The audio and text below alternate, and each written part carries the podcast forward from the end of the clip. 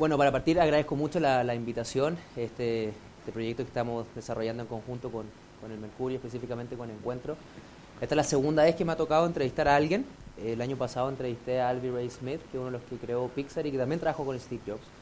No es que tenga como un fanatismo por Steve Jobs, pero nos ha tocado eh, traer a gente que ha trabajado con él y ha sido bastante interesante todo esto. Así que ojalá que les gusten las preguntas y obviamente vamos a dejar tiempo para que después ustedes puedan hacer las preguntas que encuentren relevantes. Lo voy a hacer en inglés para mantener la conversación, así que ahí después pueden eh, escuchar las traducciones, pero eh, para partir, eh, well, first of all, Andy, thank you for, for being here in Chile. It's, uh, you actually arrived like yesterday, so it's like cool. You've had me running since I got here. so, fuck you. Cheers for that, then. we didn't look each other in the eyes. Seven years bad sex. Oh, yeah. yeah, yeah, yeah, I know that. No, this was actually my uh, yesterday morning. Uh, we arrived at 9 a.m. and it's just been going nonstop. But honestly, I'm only here for a little bit. This is my first time. I think I heard uh, you say this is my first time south of Mexico. Uh, how cool is this, though? So I didn't know we were so close to penguins and Antarctica and things like that. We're going to go to uh, uh, Torre del Paine, right? Torres del Paine. Torres del Paine. Paine? Yeah. del Paine, Paine, Paine. Yeah. That, that's other. other I'm not good at my accent, sorry. Um, yeah. yeah, so I said something dirty, I'm sure. That's cool. yeah, you, you don't have the translation, so don't worry. uh, no, so this has been, honestly, uh, um, uh, this is my first time. You know, I was really excited to come down. Uh, and, you know, as an investor, as an entrepreneur, um, I was really curious. Every time I travel any place new, I like to see what is the community doing what's the investment opportunity? What are people thinking about? I think, you know, traditionally uh, in Silicon Valley, we saw Silicon Valley in California, Silicon Alley in New York. Uh, we solve problems for only those areas, right? That's how you get Uber for cats or whatever. I mean, it doesn't make any sense half of the ideas that, that we fund. Uh, one of the things that struck me, because we went to um, um, a, uh, this drinks last night, we got to hear uh, some pitches from, I think, four entrepreneurs. Every single one of them was focused on revenue and on solving problems that were important, not just for this area, but for just the entire region. Um, so that was actually really exciting to see uh, from my perspective. But. So, so great. So for as a way to a uh, starting point, I always like to ask this kind of question. So, like, how you well, like how were you like born? Like when? Like how was your story with your family? Like when you how was just, I born? No, no, no, not that one. I was like it, when you were born. Like how, how was your like child childhood? All right. Well, this is gonna get deep. I was like any other kid. I don't know. I grew up in the middle of the country where all the planes fly over. Um, I always had an interest in technology. Um, uh, it wasn't at the time something that my parents understood, right? When you're, I was born in 73, which makes me 42. And I had to think about that. That means I guess I'm getting older. Um, it, technology was just starting, right? I had a Commodore, I had an Amiga, I had all those, you know, early computers. Nobody really understood how to program them at the time. Um, it wasn't cool to be a nerd.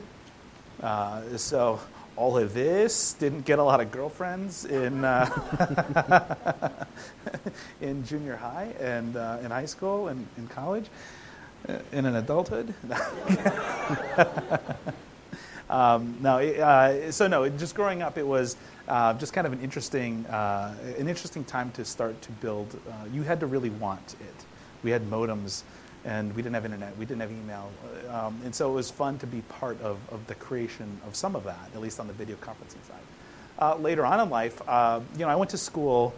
Uh, I don't know if you guys know the states much or not. I'm coming from this as a, you know, a publicly educated student from the United States, which means I don't know anything about geography. I actually had to Google where Chile was. On, Thank you. you. being honest, and um, uh, so growing up in the Midwest, um, it, it, I was supposed to go to college uh, to be somebody's gynecologist. I don't know. I was supposed to be a doctor. I wasn't supposed to be a computer science uh, person at all. And when I got to school, um, I realized that I wasn't any good at doctoring. And, but, but that passion from childhood carried through, and so I started writing software, and I got an internship at Apple, and that was fun. I got an Apple had at the time uh, this advanced uh, technology group was a research lab, and we would uh, flush a lot of money down the drain on ideas that were supposed to be high tech in like five years, and it was a lot of fun. So like you, you, you dropped out of college, right? I did, yeah, and it was the best. So how was that process?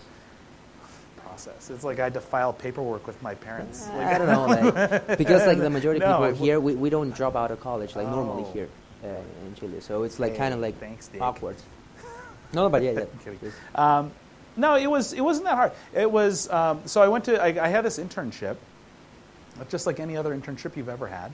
Um, it was great. Uh, at the end of it, they asked me to continue on interning from Iowa, and they gave me a bunch of computers. They gave me some internet, and that was great. So I could do all of this stuff from from the University of Iowa. And when you have your choice between writing like your fourth calculator or working on cutting edge video conferencing, that won. So I just became a really shitty student.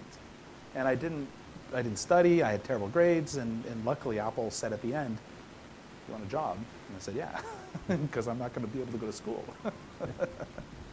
So you're happy with that decision, right? Oh, absolutely, absolutely. Looking, you can't. I, honestly, you can't look back at some of this stuff. And I met some very formidable people that would factor into my life further on after that.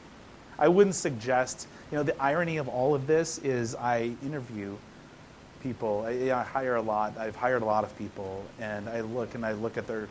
Where'd you go to school? What's your GPA? And it's such a I'm such a piece of shit for doing that. Uh, uh, but I, but you know, honestly, um, you know, kind of it was the Wild West back then, right? That we didn't have to have degrees at the time. Now I think we kind of do. There's a lot that, that that's happened in the last few years, which it's really important to understand. You know, kind of how do we build software, and that's not a thing that I take lightly. However, if you were to apply to my company. Um, and you didn't have a degree, I wouldn't turn you down. We would just have a different conversation. Yeah, So that's interesting. So, well, the, the, the talk of today is the iPhone jobs and the future Yep. or digital future.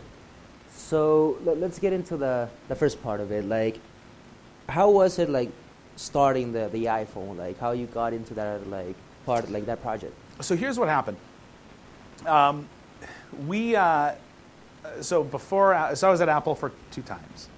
Uh, before my second time, which is what's relevant to all of this, I was at a startup called Pixo, and Pixo was making software, operating systems for pagers. You know, you know those like pagers, things that drug dealers use. And we were making software for that, and we kind of bled into mobile a little bit. But then some friends of ours from Apple, those early days that I was telling you about, they reached out. This guy named Tony Fadell. And Tony, we know Tony uh, is one of the guys who started iPod, uh, but also he started Nest at Google. And Tony reached out and he said, "Hey, can you make your shit work with? Remember those video, those uh, circular video editing wheels that you could turn? He gave us one of those, and he was like, "Can you make your shit work with this?" We're like, "Yeah." So we did. And then he came back. He said, "Hey, can you make a um, an MP3, an example MP3 player?" We're like, "Yeah." So we did. And they cut us a check for fifty thousand dollars U.S and that was in perpetuity, and that was the end of the deal. And next thing we know, Steve Jobs is on stage introducing the iPod. We had no idea what we were building software for. And what was interesting is, you know, as he's doing that, I was like, oh man, I kind of want to go back. Our, our little startup, because we cut deals like that, was going out of business, right? When you end up missing out on probably one of the biggest uh, financial things you could have succeeded in, uh, you go out of business. And so I decided to go back to Apple. And these were the days. So this should, my stock, when I went back the second time, my stock was priced at eight dollars U.S. and change. Like it was not a cool place to be, right? Michael Dell was telling Steve Jobs to just fold it up and give all the money back to the shareholders. It was not the cool place, but it just felt right to go. I didn't go there for money. I didn't. It was just kind of it felt right. And um, then we had a couple of hits, right? The iMac came out the iPod, it took a little bit of time because the first iPod was kind of a stinker, right? I mean, it didn't succeed until we had the software that make it work with Windows. And then it started to take off. But we didn't have it until then. Um, I was writing something called iChat, which was their little messaging system. They've butchered, they fucked it all up. Now it's called Messages, and it just doesn't work. I mean, we all know that. If you have a Mac, and I'm, i apologize. Uh, I had nothing to do with that. I did the good one. Uh, and then we introduced, so, the, so then I, I, hooked back up with my buddy Tony because um, he wanted to make a video camera. Uh, and we wanted a video conferencing back into iChat, call it iChat AV. And so we did that. And so it was fun getting back into building hardware again. I missed, you know, I missed working with stuff. Software is just so ephemeral. It doesn't exist. And having something in your hand is kind of a satisfying thing, right? And so we did that. And I wrote another, another, another feature for the Mac called Dashboard. And if you're a Mac OS user, it's these little widgets that fly in. It's all HTML pages. It's the first time we thought we could actually make HTML pages not square rectangles in a browser, but these nice animated little sexy things that kind of move up and down. And I realized what a nerd it sounds like calling software sexy. I, it's just yeah. the thing we do in the Valley. I, I didn't want to tell you, but yeah. I know, right? That's, you know, that's why I'm divorced. Uh, and, um, but then we created, uh, you know, dashboard, and then Tony was like, "Hey, let's do something together, right? Let's let's go back and you guys, I got something in mind, but we can't really talk about it yet." And so I said, "Sure." So I joined uh, I joined iPod, and I've got a business card, actually. Uh, this is one of my nicknames. One of the early days, if you Google, one of my early nicknames is called Fuck Chop. F U C K C H O P. What's a fuck chop? Well, that's what Steve was wondering. He, somebody, one of the customers had called Steve a fuck job. He comes into one of our regular meetings and he's like, "What's a fuck job?" Well, it turns out I'm that because I, I fucked up during our demo with him that day, and everybody started calling me fuck chop. So I go to iPod. I get business cards. I've got business cards that say fuck chop on them now, uh, by accident. And um, but what Tony and the exec staff were doing was trying to sell the idea of a phone to Steve. Steve was really against the idea of making a phone, right? This was the days of uh, remember the ROKR? It was a Motorola phone. Uh, it was a music-based phone. It was terrible. Piece of shit. And, uh, and Steve was kind of burned on that. And they had convinced Steve that this was actually a good idea to do, right? This, this, this new kind of phone. And so after about a year, he green-lighted it. Green-lighted? Green-lit? You guys don't know English. It's all right. He'll fix it in Spanish. Uh, he green-lit it. And uh, and so we started. And so um, me and another guy, we started the first, you know, first prototype. So we actually built the thing that he made fun of when he introduced the real phone. So he had this slide which was like, and here's, you know, iPhone. And it's like this iPod with a click wheel and some shit on the screen, and everyone kind of laughed at it. And we actually built that. We built a lot of that. Uh, the idea was that we took an iPod, you know, back back in the day. Sorry, I realize my mic is not working. Um, we took a, one of those old the click wheel iPods, uh, and and they had um, let's see, the controls were blue for they had blue backlit controls, so it was like play, pause, next, previous kind of a thing. And then when you put it into phone mode, uh, it all turned orange, and it was like a, a rotary uh, dial, so it was like zero through nine, ABC, DEF, all that, all the way around, and that's how you dialed and SMSed. It was as awful to use as it sounds. It was terrible. Uh, but that was our first attempt, and, and you know we didn't know how to build a phone at that point. Steve had told us um, it, very early on. You know, he told he told me because I was doing this. He's like, you don't get to hire anybody that knows how to make a phone. Well, that's kind of a shitty constraint. I mean, you know, we're trying to make a phone. It's like, well, no. What his point was was how do we actually learn to build the knowledge inside, you know, in house without hiring it? Because people who have built phones to this day have just fucked it all up. All the phones. We all. Do you guys remember the Palm Treo 650? Oh, good God, that was a terrible phone. It was awful, but it was. That's what the ballers carried in the day. If you were like super like business person, you had your know, like, it was terrible, but it was cool. Uh, it, we all carried that as the phone that we didn't want to end up with, right? So we were working with that kind of going into it. So we built this awful phone. Uh, while we were learning how to build this thing, um, we had acquired, we Apple had acquired this company called Fingerworks, and they built like these uh, touch-sensitive keyboards, right? And we, uh, the human interface group, human interface group makes mice and keyboards and shit like that. The pencil, which is stupid, um, but they had wanted to make a touch-sensitive keyboard, and they bought this company. somebody had this crazy idea that what we should do is take the touch layer uh, and marry it to a screen. So we could do a touch sensitive screen, like with just not hitting things, but actually, you know, figuring it out.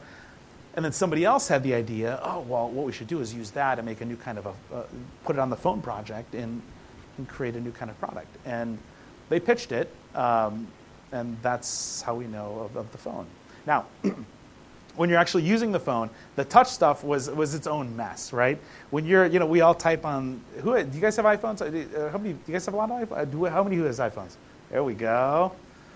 What asshole has a Samsung or whatever? That's, nobody's yeah. oh, I hate this guy. I hate him so much. And you know what? The screen is just like cracked to shit too, which is even better. That's what you get.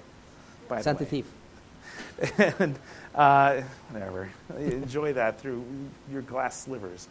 Uh, um, uh, so, so, so, so we have this idea to make this phone, right? And so we, we kind of kicked the project off in earnest. And when you look back at it, I mean, think about this.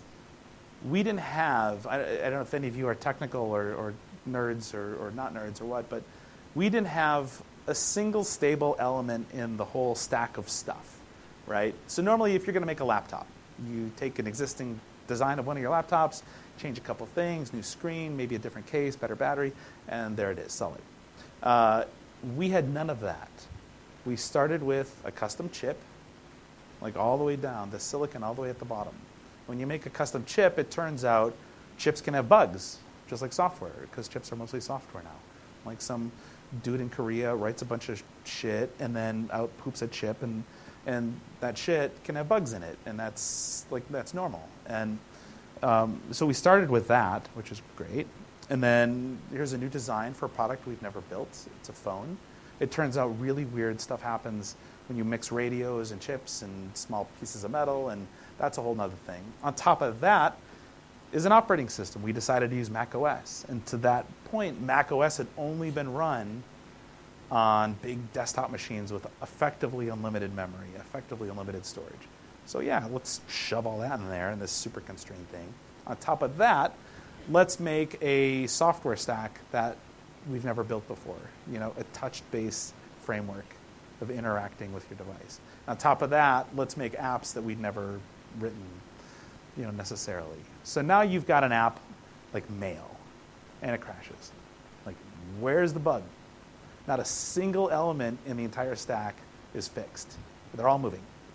And there were actual times during the development where we had crashes in applications that were a result of a bug in a piece of metal, the chip that powered the entire thing. Like you can't even imagine just the amount of instability, and we had to get this thing out in a reasonable time. So um, it was chaos. It was big egos um, in a in a very small confined space. It was um, instability, pressure, and we all just kind of lost it in a way, to be honest. I mean, we, we had people, there was one night, um, let me see if I should tell the story. I won't say the names. All right, so there was one night, there was one night where it got a little heated, and um, this person ran into their office, slammed the door so hard. We were, by the way, what we were arguing about we were arguing about who had spent less time with their kids.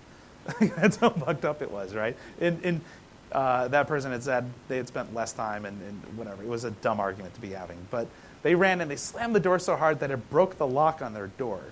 And no keys were working. We actually took with baseball bats and we were taking turns hitting the lock off of this door to get this person out. She, I, I, fuck it, I blew the sex.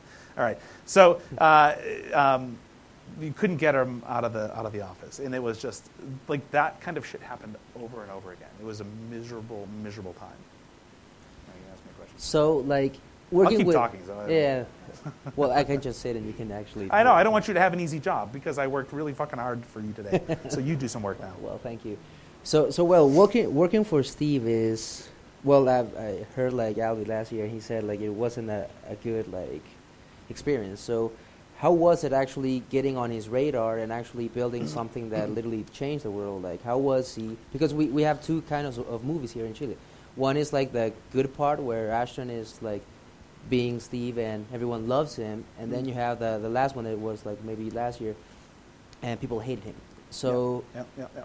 So there's another movie, and I don't know that it made it Yeah, out here or not. not here. I'm, um, it was uh, Alex Gibney. I'm in. I'm in. It's a documentary about Steve, and so I'm. I'm in actually that one, and I talk. I add my piece, which you guys are already kind of hearing part of it. Um, I think that's the most neutral. Um, it doesn't necessarily paint him in a flattering light, but it's accurate. They took a couple of cheap shots, which I don't think were accurate, but, but mostly I think it's a pretty accurate portrayal. He was not a, a good person to, not a good person. I don't know. He, um, uh, at one point, I was, let's see, I have, I've been called um, fat fuck, dumb fuck. Um, you are single handedly ruining my company, which I didn't know when I got the power to single handedly ruin a multi billion dollar organization, but here we are. Uh, um, fuck Chop, uh, you know, uh, he's, he's, he didn't hold back much. And you ultimately learn to develop a really thick skin. So you have a pretty bad, a bad day at the office is that. And then you come home and it's like, eh, whatever. Somebody's complaining, it doesn't matter. Uh, so now it's helped me, honestly, longer term, um, as an investor, as you know, when I run teams and people come in, they don't like what you're doing. You, all the gossipy things, those just fall by the wayside. You don't care anymore about any of that stuff. It, so that's been helpful from that. But he was, um, uh, you know, if, if he were to magically come back from the dead, I would first be scared as fuck because he's a zombie. yeah, uh, but second, um, I wouldn't work for him again because uh, you know I, it, it was. You wouldn't or you would? I would not. Absolutely not. Well, first, I, well, first, I actually wouldn't be given the opportunity to. I'm on a blacklist. I don't actually get to be hired back at Apple. Never. Our last, nope. My even last, he's gone. Like he's gone, it, and there's not a lot of people on that list. Right here. good. Yeah. That's a good one. Eh, it's a Who thing. else is in it kind of sucks when you're trying to sell your company to Apple, and the M and A people uh, they come back and they say, "Oh yeah, no, this is looking good. Let's talk." And we, uh, you, you go and you say, "Look, you say um, you, this is this deal isn't going to happen. I can tell you that right up front." And they say, "No, no, no." And then they call you back a couple days later. and Say, "Yeah, we can't, we can't proceed." yep. But Piss a guy off enough, that'll happen. so you, you resigned from from Apple, like working with with Steve. uh, Yes, How was that that process? Like we, we always discuss about it. Like we, we spoke about it, but but how was it? Like literally, because it's very like an intense moment, and actually reflects like what how Steve was like. I would say, you know, I would say that probably summed up our relationship, right? More than anything, right? So uh, the day I quit, I gave uh, Fadell, Tony Fadell, my uh, my resignation, and then half an hour later, Steve's assistant calls. He's like, "Steve, I'd like to see you in half an hour." Great.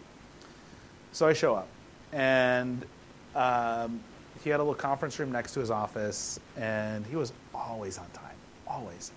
But for this, he was late, right? So there it starts. So I'm sitting in this conference room next to his office, and he, you know, plops down in the seat right across from me. There's no highs, there's no, it just plops down. And he looks at me and he says, uh, mind you, this is the I've just resigned talk. And normally this is like the, hey, do you want to, this is like the, let- the let's keep you talk, right? First thing is out of his mouth. He says, he looks at me, he says, you know you fucked up Bluetooth on the phone. I'm like, huh. you know, in my head, I'm like, Jesus, this is, this is a pretty shitty keep me talk. And, uh, and so I just kind of fumbled my way through it. I, I wish I could sit here and say, oh, yeah, I had this great retort. No, I didn't. I, you know, I didn't have anything intelligent to say. He, he caught me off guard, right? And, and so we got past that. And then he said, um, he's like, well, you know, you've been part of my family for the last five years. He turned into Sweet Steve, right? All of a sudden, he goes from you fucked up the Bluetooth to you've been part of my family. We've been through a lot together, right? And and that's the part that gets you like, yeah, we have been together, right? This is what is it, uh, Stockholm syndrome, where I identify with my captor, and and and so now I'm like, oh yeah, we did have some good times, and we just had, but that mind fuck went on for 45 minutes, and it was a roller coaster of just of something nice. Well, no, it started with something bad, something nice, something bad. He said at one point, um, after it was clear that I wasn't really kind of biting on the let's, you know, let's find something else for you to do here. Uh, he said, he kind of leaned back, kind of sit there and he kind of stared me up. He says, you know, I should have fired you uh, before the intro of the phone. And I knew exactly what he was talking about. And I kind of deserved to be fired. We had this, we had this problem. It was a really shitty problem. Um, I don't really talk about this one much because this is between me and my therapist. uh, um, we had this problem once. We were we had just finished rehearsals for the phone, right? So the introduction is in January, MacWorld, right, 2007. We're somewhere in December, and we were doing rehearsals. There was a special room at Apple where we always did the rehearsals for everything, and this was no different. So all the we staged everything. So during rehearsals, we had a bug. Happens, you know. The whole point of rehearsals is to find these things before you get to the stage. We hit a bug. My teams uh, were responsible for it, so we fixed it, like anything.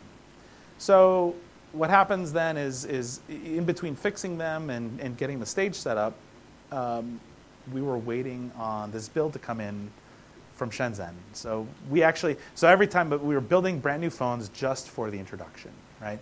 So whenever you build a new thing, what you do is you send a guy out there, and he picks up suitcases with a bunch of cash. He pays off border patrol, and then he flies right on back, like with suitcases full of newly built stuff. And after that, Steve and Jony Ive put on white gloves and a jeweler's loupe and they inspect every single thing that comes back, right? Down to the detail, and they grade them, right? So double A's are the kind of product you should buy when you go get a phone, right? This is the thing that is commercial quality, you know, you know, kind of experience. And then there's, you know, A's, B's, C's, depending on, you know, gap, fit and finish. Maybe there's a scuff mark. You know, the quality people get like the D's, all the junky ones. But um, and so they were graded. And so we only had out of this batch something like six double A's. We had a bunch of A's, some B's, and whatever. So we fixed all those bugs, right? And so we have these brand new suitcases of phones. QA, uh, the quality group inside Apple, signs off on it, everything's good. And the guy who has to put the software on the phones for the demo uh, does it. And he starts with the six double A's and the two A's and we program them eight at a time. So we plugged them all in, loaded up the software, go. They all flash, and then all of a sudden they all start rebooting. And then all of a sudden they all go black, like black, black. And so I don't know if you guys like, like in the Android communities or the iPhone, like people put you know experimental software in their phones, they jailbreak it, whatever, and they like to complain about, oh, I bricked my phone you didn't break your phone. No, you put some bad software on there and you got to do something special to put some new software on there. I will tell you what actually bricking a phone is, because we did that. bricking a phone is when you've got a bug in your software at the operating, the stuff you normally don't get to write, and it triggers the security mechanism in the main chip that powers the whole thing, which after a certain number of reboots lights a piece of metal on fire and makes the whole thing inoperable. That's how you brick a phone. Now, we did that to the six double A's and two A's. These were the phones that Steve was supposed to be on stage with the, you know, kind of the, the money shot, right? With his hand, they had the perfect look. What he's actually holding on stage is only an A, a mere A, because we fixed the bug. Turns out we had a bug where it was fine if you had other software on the phone, but these phones that were carried in suitcases, you know, from China, uh, didn't have any software on them. And so the software we put on a brand new phone, well, it was kind of fucked up. Uh, there we go, bug. But that triggered all this other stuff to happen, and then we burnt a piece of metal in all of the phones. And Steve was living. I thought for sure like this was the end of me. I, I honestly did, and um, um, so we burnt them up. And so, uh, so what you'll see when if you were there at the introduction, we had these like bell jars of, uh, of phones, and they were on these like little pedest- motorized pedestals spinning around. There's people taking pictures of them, and they're all dark. All the screens are dark. You'll notice they were supposed to be running a demo reel. of just like like a little video just over and over again. And they're all dark because what we decided to do is put the best unit, the ones that I burnt up, um, in there. So they're all just black. this guy. Uh, so during our during this is the this is the keep you talk. He's like, I should have fired you. Great. Like, what do you say to that? Right? Somebody's like, ah, I should have fired you. Like, uh, yeah, well, doesn't really work all that well. So, in those terms, what is the best like remember that you have from Steve? Because that's the, the worst part. Like, well, why would you reside. ask me that? There's not a lot of them. That's Um, What's the best? You know what? Uh, um, the best memory would have been nothing concrete. Let's just say it happened in the abstract. But I do remember happening. Um, every now and then, you would get a compliment from him, and whatever past transgressions you know happened, all of a sudden, whatever happened was in the past, and you you were on cloud nine. Because he did compliment every now and then. I just can't remember them right now. this is one of those. Just tell me one time. Now I don't. I don't remember exactly when, but it was. Um, it happened. So he wasn't all bad. But but he, he actually pushed people to the limit, or that's what what we we can actually read. Like he was a good leader, or you actually say. So like- here's how you knew. Um, this here's how you knew. Kind of. So Steve always asked the impossible, yeah. right? And that was his job. He was really good at that. Um, what he expected you to fuck up, right? He, he ex- I mean, like that was part of the game. And then you'd come and he'd yell, and it was a thing, and that's that was it. When you really fucked up, or when we were really in trouble, not necessarily because of something you did, just because of, of, of hitting a roadblock, Steve would he wouldn't be in you know crazy insane man. Like you'd have this like barking dog in your face when you just did something messed up. But when you were really in trouble, uh, you knew because of the way he reacted, right? Instead of yelling, he got really quiet. And this happened a few times. There are a few times during the program where we were stuck, like genuinely stuck. We put tons of people trying to solve a couple of really awful problems. And I remember the, the one time that it happened that was my fault, or, or not my fault, just in my, my experience, in my team's responsibility. He just sat there in his chair. Him and Tim Cook, it was actually kind of a funny thing. Um, him and Tim Cook, we had these meetings every Tuesday. And they had the, we were in the boardroom, and they have these like recliner chairs, right? And they were like the kind of the Rockies, you know, Rocky chairs. And those two would just like, like they would rock in like, you know, opposites of each other. And so you just sit there and watch these guys like just doing this. You're like, well, this is kind of messed up. But he would go into that pensive, just like rocking, and he would just sit there and do this. And he wouldn't scream. And you knew then that we were in trouble. And he never really like we, not, not, not us, you know, we is one of the few times he included himself in that.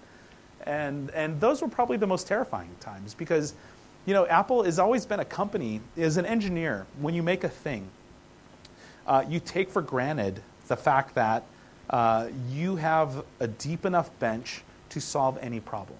There was never anything we couldn't solve because we could always apply pressure to our vendors, to we could always find the smartest person, you know, anywhere to help us solve a problem. And there were a few times where we just had to do it, right? And there was nobody on the bench that could solve the problem. So now you got to get creative, right? And those were those were really scary moments. Now, what that taught me later on, after I had my own company and I didn't have a deep bench at all, was that's actually the norm for a lot of companies, right? The fact that you there are problems you can't solve, and those companies go out of business, or they release shitty products, and the, just because they have no choice, right? And that was just not in our vocabulary at Apple. So I think that's an interesting tell, right? That's that's a good sign of that culture that Steve had built was the fact that we could solve anything was was a big thing. So so now that he like passed, like he, he, he's dead now. A lot of people make some jokes that he's like making the iPhone like the Apple is is making iPhones like just bigger and not innovating. Yeah. Like, what is your thought about that? Like they they launched the iWatch and all those kind of like new products. This Like- thing. Yeah, the one that you have. I wear this, by the way, just so I can bitch about it. I, this is the only reason I wear this thing, because every now and then somebody will come and be like, "Hey, what do you think of your iWatch?" Glad you asked. I fucking hate it. I, this thing does absolutely nothing for me. I don't know what problem it's solving. Yeah, the idea was that. I'm sorry, I'm going to go off on a rant uh, because I love it. It just this is the highlight yeah, you of took my the day. conversation just to that, but yeah, No, but good. no, but I really don't know what problem this solves. Uh, initially, it was like, oh, you can discreetly check your messages. Somebody's going to message you. You don't have to like be rude and pull your phone out. No, you have to do this, and a couple of times for it to light up because it doesn't always work. And then I to sit here and stare at it while you're talking to me. This is the ultimate rudeness device, right? I mean, think about it. Like, base, we've been conditioned on the fact that checking your watch is rude, right? I'm boring you. I got stuff to do, right? I'm checking my watch. Now I'm going to sit here and check on it and stare at it. Like, that's the worst thing ever. I mean, no, as a horrible as a human community, it's a terrible interaction. I'm not saying that wearables are bad. I'm just saying I don't really know what this thing does uh, as a product. Uh, um, however, I do think that um, a lot of people, you know, and Apple, I think, has had a couple of missteps lately. I think the Apple Pencil, don't necessarily think that was a, that was a hit. Um, the battery pack that they introduced, which has this big turd on the back of it, it's just weird. It's not, and people say, "Oh, I don't think Steve would have. Steve would never have let that happen." And you know, I knew him, and I don't know that that's what he would or wouldn't have done. I don't think we can armchair quarterback that and say, "Oh, Steve would or wouldn't have let that pass." We don't know um, because you he did lots of stuff, right? So I don't know that we we get the chance to do that. This thing, you know, I'm going to just be bitchy consumer. A lot of I got honestly, I also have a lot of friends that work on it. And so I just love to complain. Every chance I get, it just makes me happy to make them miserable. I'm a terrible person related. So No, but you're a very funny guy. So, so well, yeah, that, that, that's the issue now with, with Apple. So let, let's just enter to like when you resign, like you just move on and you were working on new stuff. Now you're in Siberia. You're like a partner on that. Like, can you give us a little bit of the background on like what are you doing over there? yeah, so Siberia is interesting. So you know, uh, so between Apple and Yeah. all that, you know, I started WebOS, which I'm actually honestly I'm more proud of than iPhone. Really? Yeah. The fuck, man. yeah, it didn't succeed, but um, WebOS was, I thought, a great product. I don't know if you guys know about it or what, but it was, I think, ahead of its time. However, and we had some miscues. It wasn't a success. We ended up getting bailed out by HP. You know, it didn't do well in the marketplace for a lot of reasons. I take responsibility for a bunch of it, and but um, you know, WebOS is probably the one product that taught me the most about running organizations, um, how to figure out, you know, how do you solve big problems. Um, you know, when what we got was the acquired, big problem that WebOS? the was? biggest one. Somebody actually asked me um, in another thing. They said, "Hey, what's the biggest non-technical? What was it? What the fuck was it?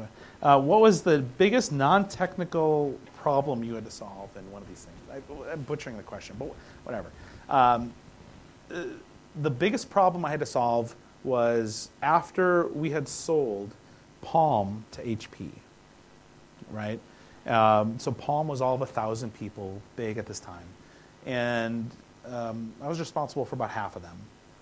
And my job immediately changed from more of a strategic role, right? Looking about what's the roadmap look like two, three years out, you know, running the organization, into a very tactical role, right? Because all of a sudden I had a retention problem on my hands.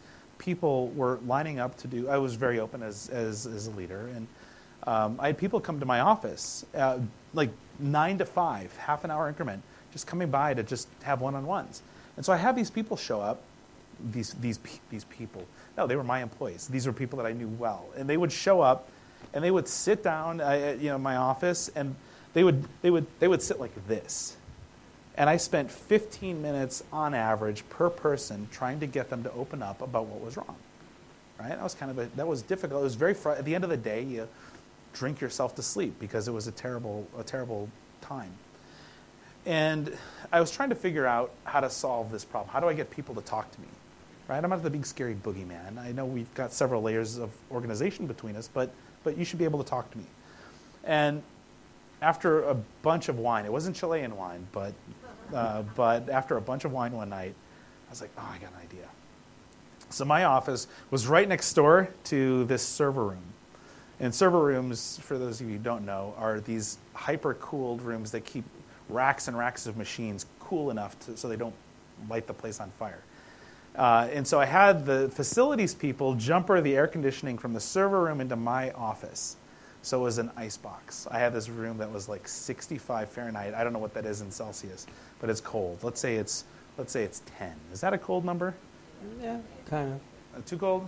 No. All right, 15. Uh, it's cold, and uh, and then I had him paint it like a nice dark brown, and then I bought a wine rack, a 20 case. It held 20 cases of wine with a wine tasting table, and I put it on the back wall, right? And I filled it with wine. I got a big wine collection. Filled it with wine, and the next day somebody came in. I said, "Open a bottle. Like, pick a bottle. 9 a.m. Let's start this thing off right." and Like tonight. like, well, we're not, we're not there yet. Yeah. Uh, We're we kinda will, like- we we're will be getting later, my friend. And so I said, pick a bottle. And you know, most of them were kind of thrown off a little bit. I guess I wouldn't say this is like a thing Steve taught me, although that's kind of what he did by saying, "Hey, you fucked up Bluetooth," right? But it was more of a pick a bottle, like let's. And I would say about 85, not not 90, 80, 80 85 percent of the people actually took me up on the deal, right?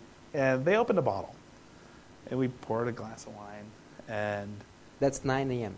at 9 a.m. Oh, good. and you know what you can't do with a glass of wine? You don't get to do this because it's really hard to do that. And by, you know, just you have an open body language stance just right off the bat. So you have to do this. Now you're in this fucked up situation where you're talking to some guy five layers up with a glass of wine in your hand at nine in the morning. That's kind of an interesting thing, right? It kind of harkens back again to kind of what Steve did, but I wasn't. This is not at all planned. I, I'm making the connection much later on in life. But and what I found out after all of this, people liked it. Some people thought it was weird. Uh, it was cool. And what I found out was people were worried through the HP acquisition about losing the quirkiness that was Palm, the culture of Palm, and we were just going to all be suit-wearing assholes. And by virtue of putting, you know, this wine rack in with just the whole weirdness of it all showed that it was still okay, right? We still had our culture. We could still do some crazy stuff. And they started talking right off the bat. I'm not like this isn't advice. I'm not saying anybody who runs a company saying go run out and put a fucking cellar in your office, although it's pretty cool. Uh, um, what I'm saying is, is you know, if if you run an organization or you've got people, is to you know you have to figure out ways to communicate with them, and that's a, a pretty powerful lesson I learned. I think. But it's more so. I mean, these are lessons I learned more so. iPhone was was great. It was cool. It was it was a lot. It had the bigger impact of all of us ignoring ourselves in each other on, on things. That's that's great. But I learned more as a person from WebOS. But your question was Siberia. So that was then. Um, started a company, and now I'm a partner at a design and engineering firm. And so what we do now is we solve problems for big companies like Nike, Avis, Intel, and, and we solve we, we engage at the appropriate levels. You know, usually CTO, um, EVP, and we figure out problems that, that they have and we solve them. So that's what we do now. But now I get to actually see, you know, instead of working on one thing for four years, you know, that's what iPhone, Apple, dashboard was like a year or two. But now I get to see what's really important to some big brand uh, in the next six months. Those are the kinds of problems we solve, which is fun. It's fun. It's not necessarily rewarding because it's not your work. You're actually solving a thing that somebody else takes credit for, but that's the, that's the job. So Right. what's like Nike's problem for the next six or a year, I can't talk about them very specifically. Um, or but- the sport industry? Um, you know what's interesting? Uh, looking across a lot of different businesses, not Nike, but but other. One of the bigger trends that I'm seeing is um, loyalty programs are under a big loyalty programs for everything from airlines, car companies, anything. You've got um, if you're a member of one of these things, those are tremendous cash cows for the companies involved. I mean, there's billions of dollars on the line. And so optimizing the interplay between all those is, is just a very tactical thing. It's not an exciting one from like a technologist perspective. If you're to say like, what are the more interesting technology problems uh, ahead of us? I would say um, it's artificial intelligence, it's augmented reality, and the virtual reality. I think I'm really excited about that. Um, But you will have people like looking at this now, looking at this. Well, well, but that's on purpose, right? I mean, I think we're actively ignoring each other when we all we've seen it. You've all done it. We've all done it. You know, you've been there, you're out to drinks with a friend, and you're the person on the other side sending a tweet or whatever the fuck you do, and and you're actively ignoring the person is right in front of you, right? And a message comes in, and you do this. Oh, hold on, I gotta I gotta do something, and then I pick a. We all do it, and I don't know that that's a good thing, and I'm not entirely happy about that. Um, but virtual reality, there's no mistaking. When this shit's on my head, I'm not talking to you, right? it's like because I'm an idiot with this thing on my head. But if you've seen one of my um, one of my friends um, went to to just show you just I think how revolutionary this type. I think I think AR and VR is going to be the next phone. 100% I believe it, and I've seen it. And you know, there's lots of things which you can say are cool, but this thing is damn revolutionary. Um, so Stanford has a lab set up in Stanford. Of course, it's in Stanford. Um, and what they do is they treat phobias, right? So they have created these virtual reality worlds that, that you put these glass, you know, the, the I think they use, uh, they use the Oculus Rift, right, the Facebook thing. Put these glasses on, and whatever phobia you've got, not whatever, they've got a few that, that, their, that their doctors have worked on. That uh, they've got one for spiders. The, my, my, friend did the one for uh, fear of heights. Uh, what's that? Um, a, a vertigo, agoraphobia, something. And so um, he's not afraid of heights. And so he put these things on, and they've got a sl- effectively a slider that goes from like one to 100. So he put him on one, and he's like, "This is great." You know, whatever. He's looking around, he's standing up, and he's like doing this thing. And he has him notched up a little bit. Again, this is not a guy who's afraid of heights, right? And he's like, oh, "That's cool, whatever." Like you know, again, just you know, into it. He's like, "Jack it up." So they move it up to 100, and he freezes. He's like, "I can't move." And he's got his buddies who's just breaking his balls, right? They're like, dude, just take a step. He's like, I can't. I can't. He's like, I can't. And so he does like one of these kinds of, he's like, I can't do it. This is off of a person who has no fear of heights, who has been tricked by his senses into thinking he's in this completely alternate universe, which is cartoonish in nature. It's not even like super hyper. This is not like a, you know, like a high-end video game. It's almost, it's almost like block, you know, really super simple but his body has been tricked into thinking that uh, he can't even do a full step because he's so petrified. That's pretty powerful stuff, I think, right? I think it's a lot more powerful than, you know, tweeting and Facebooking. I think this, I'm not saying it's run its course by any stretch, but when you have a piece of technology, I think that just completely uh, changes the way you look at the world, I think that's a really powerful thing. That's why I'm so bullish. Look at every major technology company Facebook, Apple, Google. Magic Leap has taken over a billion dollars in funding. I mean, every, play, every single huge player has thrown a bunch of money into the space. Why?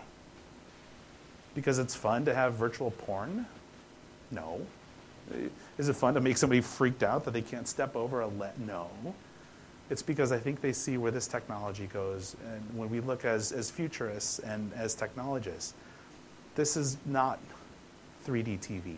Like, remember that mistake? That was the thing at CES like two or three years ago. It was a big piece of shit. This isn't that. This isn't marketing hype. This is technology, and this is where it's different, right? This is this is a bunch of really smart people looking at where we're going to be in five to 10 and inventing that future. So, yeah, there's going to be some missteps, just like Google Glass was a misstep. Remember that? I had one. Well, that, that was like kind of fun. Like, at least the video, but, but yeah. I, I had one of those. But I think, you know, um, they were onto something, you know, they were onto something. They just didn't execute it properly. But I think that's probably the biggest piece of technology we've got coming out, which is going to be just even oh, and the other cool thing, you know what else I saw? Sorry, yeah. I'm going to shut you up for a second. Another cool thing I saw was uh, this Israeli company showed me. What the fuck was it? Oh, it was. Um, so they have these cameras, like these 360 cameras, and what they did was outfit a basketball, U.S. basketball game, right?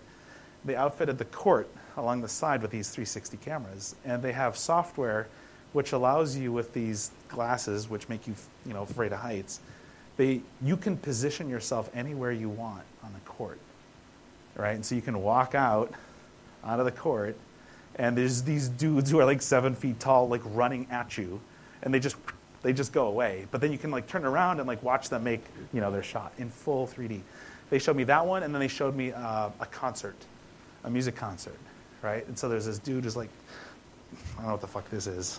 It's not a flute. What's this? A guitar. Uh, well, it's kind of. I'm not a musician. Uh, this guy's like playing a guitar. There's some dude like singing. There's somebody on the drums, and you can walk around, and the dude is like singing on the stage. You can like turn around and watch him sing, and then you can like look and see what he's seeing. You can like walk around. There's the drummer dude. There's somebody picking their ass. Like you can see all of the. They capture all of it all the time, and it's. Uh, I think it's just it's fascinating technology. But it, it's even better than like self-driving cars and those kind of like technologies because it's like now there's a, a lot of like new things that are like actually being pushed. Well, I think self-driving cars are pretty cool, but um, yeah, when I went to CES this year, Mercedes gave me um, an S class, and me and a friend of mine, a journalist Robert Scoble, we drove kind of uh, in one of these self-driving cars. So the S class has it built in there was some idiot in Germany who has one. Every, every S class has one. It's, it's a cool feature, right? He said, boop, boop, you set the thing on and it just goes. And this dude put a GoPro in the back seat of his, four, you know, his sedan, facing forward. He figured out that, because right now you have to like hold it, you have to have your hands on the wheel, and you can let them off for like a minute, and the car will drive. It'll follow the lane, it'll keep speed, active speed, all the way down to zero and back up. This guy figured out if you tape a can of soda to the steering wheel, it mimics your hands on there. So this dude gets on the Autobahn in Germany, sets it on, climbs out of his seat into the back seat, and lets the car drive him at like, you know, 85 kilometers an hour down the Autobahn. And I thought he was. So Mercedes, by the way, wasn't happy about that because um, they're nowhere near having, you know, the technology just isn't there, right? If he, he got lucky, if it, I, when we did it to Vegas, you left your hands off and like a curve was coming up and the car didn't read the road properly, you just kind of kept going straight, and that would have been a problem for him. But, yeah, you know. but I think I think that future is exciting as well. That might be a little more practical as far as like cars and things like that. That I think we all would like, but it's just not there in the immediate future. So I, I have also also seen like that like the smartphone is, is just in a in a stage that is like almost going down in terms of like selling more and more and more. You're just mm-hmm. like uploading the new versions, right? So, what do you think about like when will be like the smartphones like gone or not even like very used? I think what we're seeing is a transition on the smartphone, right? So we're getting used to having other shit that we're wearing. So we got watches, we've got rings, we've got headband, uh, whatever. We got we're getting Fitbits. I don't, this doesn't do sports, so I assume that people wear Fitbits. um, and we're getting used to these other devices augmenting some of what our, our phones do. And our phone right now is acting as that hub. I think in a little while we're going to get to that point where um, other things, and I, again, I would say in 10 years it's going to be wearables. It may not be wearables like a, like a pair of sunglasses, um, it may be wearables like a contact. It may be wearables, you know, this isn't just like I'm not spouting like, oh, in the future you're going to be able to. No, I'm actually rooting my opinion on things I've personally seen. I've seen research. I've actually seen prototypes. I've put a thing in my eye which projected things into my eye, and I think we're getting to that point where. Again, in a decade, because there's going to be the social proof that has to happen, um, these things will, I wouldn't say cease to exist, but they're going to have a, a significant, a significantly less impactful role in our lives. So it's like in 10 years? I'm, 10 years, bet? you know, 10 years is a nice number because I'm, yeah, you far. guys are going to remember this in 10 years, so sure. yeah, let's say 10 years. no, I, uh, um, we've got people, there's a really famous futurist who works at Google. His name is Ray Kurzweil. Ray is, is a really, really brilliant man. And he has all but predicted the death of carrier, phone carriers, AT&T, T-Mobile, uh, in five years. That's a pretty powerful statement for a guy in that kind of a position at that kind of a company, right? I don't, I have a hard time personally believing that, but you know, I'm not saying what he's saying is truth, but uh, you know, shit, that's an interesting thing to keep in mind.